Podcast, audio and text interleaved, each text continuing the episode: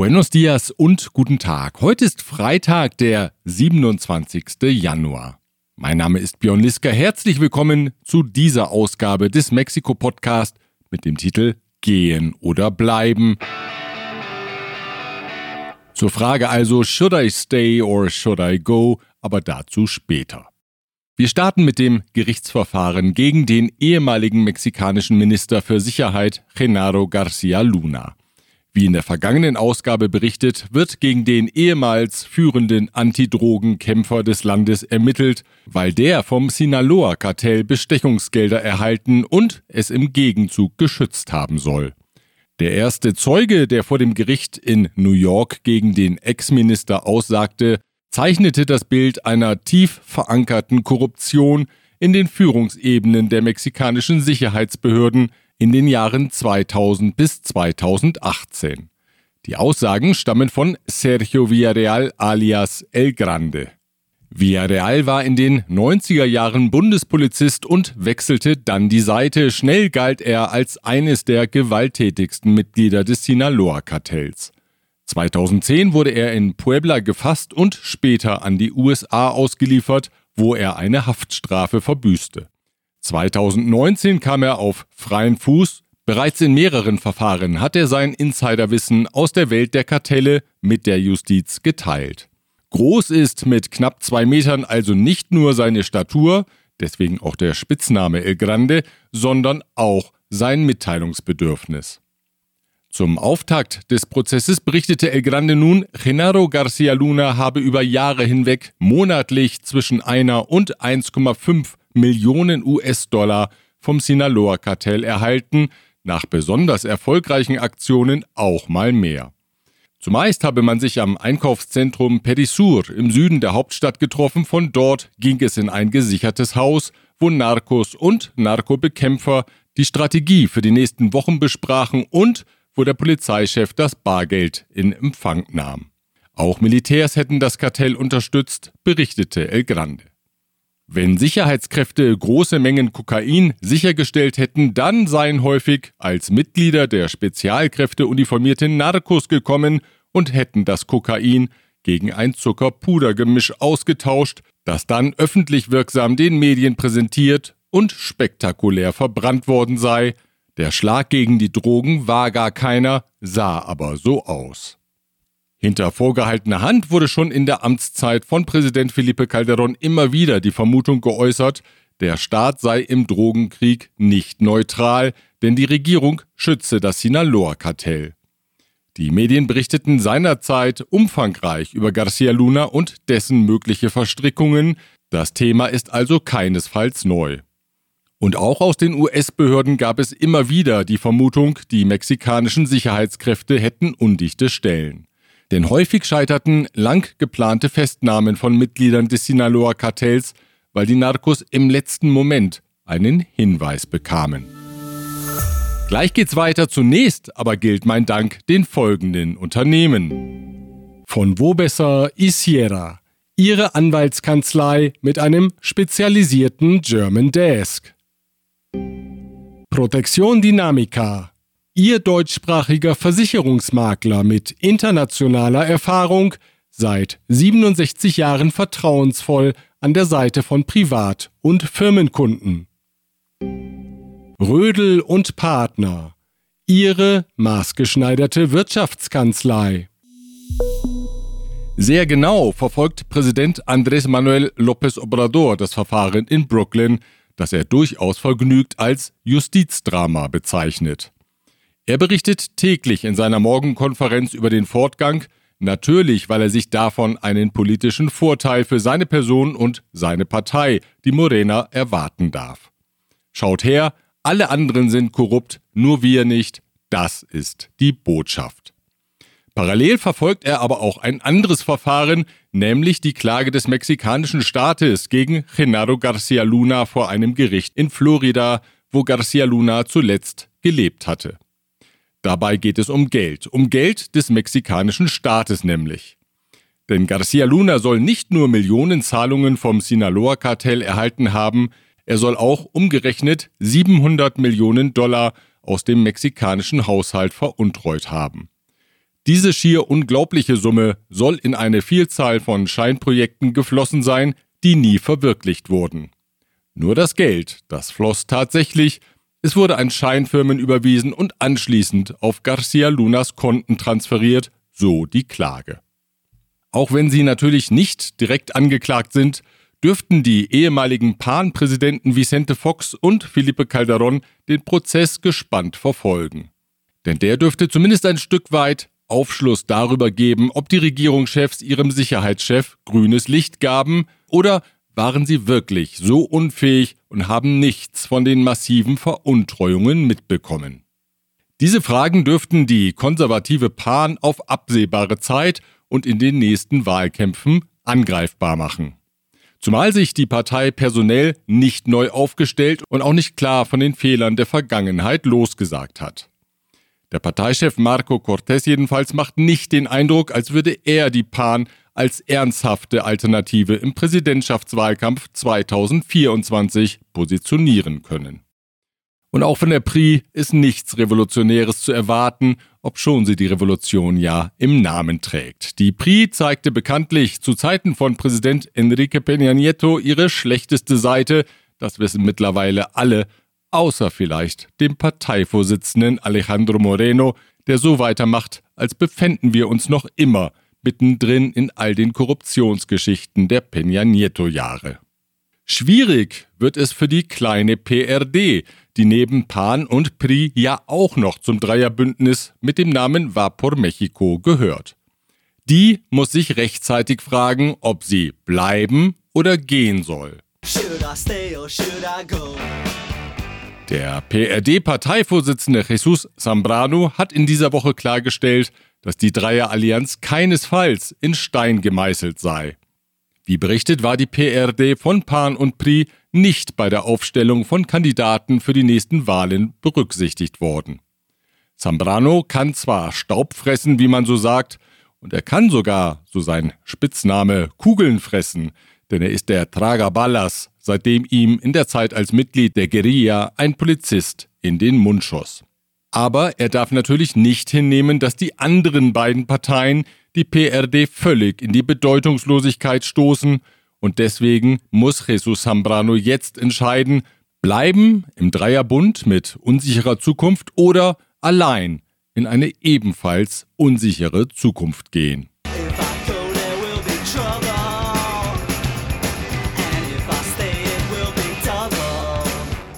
Ganz andere Sorgen hat Innenminister Adan Augusto López. Der nämlich kann sich vor Sympathiebekundungen gar nicht retten. Täglich werden auf den sozialen Netzwerken neue Botschaften übermittelt, mal von Fußballern, darunter etwa Giovanni dos Santos. Secretario Adán, ¿cómo estás? Soy Giovanni dos Santos y estoy muy a gusto con su amistad. Und mal von Politikern, Funktionären, einfachen Bürgern wie du und ich. Secretario Adán Augusto, buenas tardes. En Durango estamos muy a gusto y seguiremos estando. Desde la Ciudad de México estamos muy a gusto. Saludos. Y desde Jalisco le decimos que estamos a gusto. Und dabei darf man das doch gar nicht, denn die innerparteiliche Kampagne um die Kandidatur für die Präsidentschaftswahlen 2024 hat noch nicht begonnen, jedenfalls nicht mit dem Segen des Wahlinstituts INE. Das schimpft über solche Aktionen, zumal man dort nicht daran glauben kann, dass das Ganze zufällig ist und keine abgesprochene Kampagne. Estamos a gusto, das klingt dann doch zu sehr nach einem Wahlkampfslogan für den Augusto. Ach ja, das Wahlinstitut INE, das steht weiter im politischen Sturm.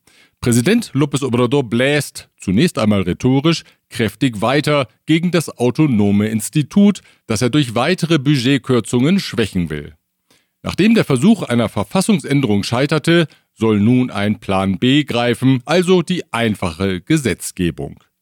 Das INE will sich mit allen juristischen Mitteln gegen diesen Plan B zur Wehr setzen und teilte zudem mit, dass eine weitere Kürzung der Finanzmittel zwangsläufig Entlassungen zur Folge hätte, was die Organisation von Wahlen im gesetzlich vorgeschriebenen Rahmen unmöglich machen würde. Aus dem Institut und der Opposition heißt es unverändert El INE no se toca, was López Obrador merklich erzürnt. Que el INE no se toca. Ja.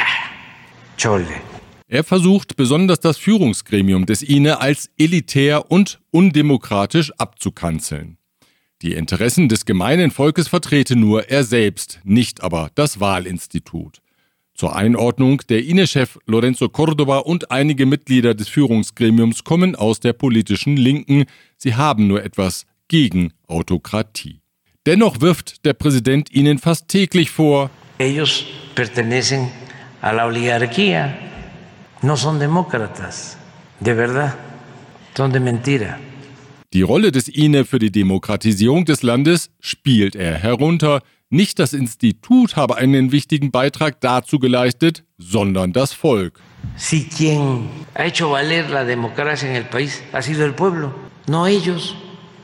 Und deswegen kommt der Präsident zu dem Umkehrschluss, die wahre Gefahr für demokratische Wahlen gehe von dem Institut aus, das ja eigentlich die Demokratie garantieren soll. Los que ponen en riesgo la elección son ellos siempre. Bevor es weitergeht, ein kurzer Hinweis auf folgende Firmen. Evonik, ein weltweit führendes Unternehmen der Spezialchemie. Kernliebers, der globale Technologieführer für hochkomplexe Teile und Baugruppen mit den Schwerpunkten Federn und Standsteile. Chloemecom, Technologien für die Automatisierung und die Energieverteilung in der industriellen Anwendung. Angekündigt hat der Präsident seine nächste Massenveranstaltung auf dem Zocalo. Am 18. März, einem Samstag, will er die Verstaatlichung der Erdölindustrie feiern. Die ordnete Präsident General Lázaro Cárdenas bekanntlich am 18. März 1938 an um den Einfluss ausländischer Unternehmen zu beenden. Die Veranstaltung solle groß werden, so López Obrador, richtig groß. Sí, sí, sí, sí, un acto grande. Grande, grande, grande. Schließlich gehe es nicht nur darum, an ein historisches Ereignis zu erinnern, es gelte auch, mit der Zahl der Menschen auf dem Zocalo ein Zeichen zu setzen, denn auch heute müsse Mexikos Souveränität verteidigt werden. Tenemos que defender nuestra soberanía. Tenemos que defender el petróleo. Tenemos que defender la industria eléctrica. Wir kommen zur Taxibranche. Die nämlich mobilisiert sich derzeit in Cancun gegen den Anbieter Uber. Nachdem ein Gericht dem Unternehmen gestattet hatte, in Cancun Fahrten anzubieten, blockierten die Fahrer traditioneller Taxis den Boulevard Kukulkan, an dem wichtige Hotels liegen. Touristen mussten zu Fuß ihre Koffer schleppen, um zum Flughafen zu gelangen, wie einer der Fahrer zufrieden an die Streikzentrale meldete. Compañeros, ya empezaron los turistas a bajarse de sus autos para irse caminando al aeropuerto. Pendiente, pendiente. Sicherheitskräfte versuchten mit Bussen und Einsatzfahrzeugen für einen Ersatzverkehr zu sorgen. Manch ein Tourist blickte vergnügt von der Pritsche eines Pickup als die Polizei ihn zum Flughafen fuhr. Friedlich blieb es nicht immer. Einige Taxifahrer gingen rabiat gegen Uber-Fahrer vor und bedrohten offenbar auch deren Fahrgäste. Aus der Stadtverwaltung wurde mitgeteilt, die Situation sei unhaltbar, man versuche jetzt, die Parteien zu Gesprächen zusammenzubringen. Die Mitglieder der AHK Mexiko oder Camexa kamen am Mittwochabend zum Neujahrscocktail in Mexiko-Stadt zusammen. Es war der erste Neujahrsempfang nach dreijähriger Covid-Abstinenz. Der Camexa-Präsident Luis Cuesta und der Kammergeschäftsführer Johannes Hauser konnten 230 Mitglieder und geladene Gäste begrüßen. Luis Cuesta berichtete in seinem Grußwort von einer Intensivierung des Austausches der Kammermitglieder mit Mexikos Regierungsstellen. Der Besuch von Bundespräsident Frank-Walter Steinmeier habe hierfür gleichsam als Initialzündung gewirkt, sagte er. Auch kündigte er an, dass die Kammer im Bestreben, dort zu sein, wo die Mitglieder sind, im Februar eine Repräsentanz in San Luis Potosí eröffnen wird. Deutschlands Botschafter Wolfgang Dold dankte den Unternehmen für ihren wichtigen Beitrag zu den deutsch-mexikanischen Beziehungen. Die Unternehmen genössen als attraktive Arbeitgeber ein hohes Ansehen im Land, so der Botschafter. Ein Beleg hierfür sei nicht zuletzt die gute Mitarbeiterbindung der Firmen. Gleich geht es weiter zunächst aber der Hinweis auf folgende Unternehmen. Ascens Blue, Ihr deutschsprachiger Personalrecruiter in Mexiko. ICUNet Group, Expatriate Management von der Vorbereitung über Begleitung bis zur sicheren Rückkehr, inklusive interkulturellem Training und Coaching. German Center Mexico, Büros, Beratung und Netzwerke unter einem Dach. Global Mobility Partners, Ihr Spezialist für Umzüge von und nach Deutschland.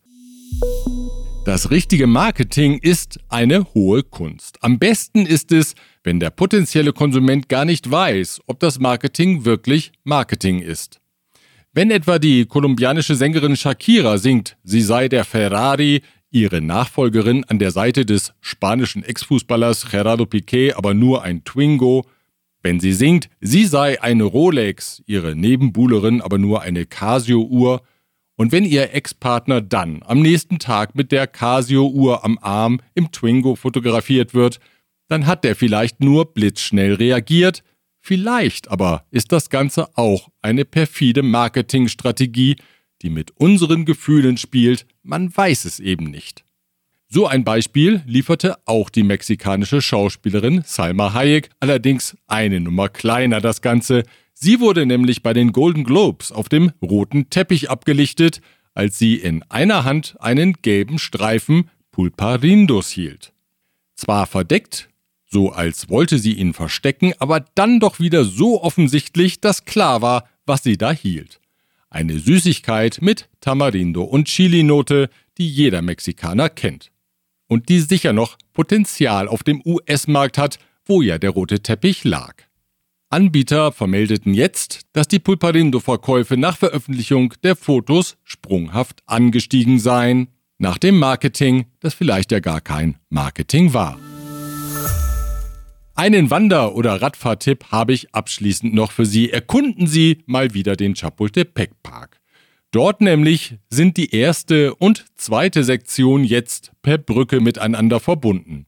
Das 440 Meter lange Bauwerk hat den schönen Namen Calzada Flotante und verläuft zwischen Molino del Rey und der Avenida de los Compositores.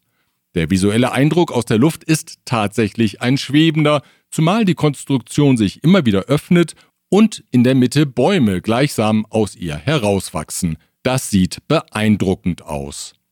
Die Calzada Flotante führt natürlich über den Periferico und bringt damit zusammen, was zusammengehört, zwei wichtige Abschnitte des großen und bei den Hauptstädtern zu Recht so beliebten Parks. Ein sichtbares Zeichen dafür, dass die Belange von Fußgängern und Radlern in der Stadtplanung endlich wichtiger werden. Gute Fahrt. Soweit die Informationen aus Mexiko. Ich wünsche Ihnen einen sportlichen Start ins Wochenende. Wir hören uns wieder am nächsten Freitag, wenn Sie mögen. Bis dahin.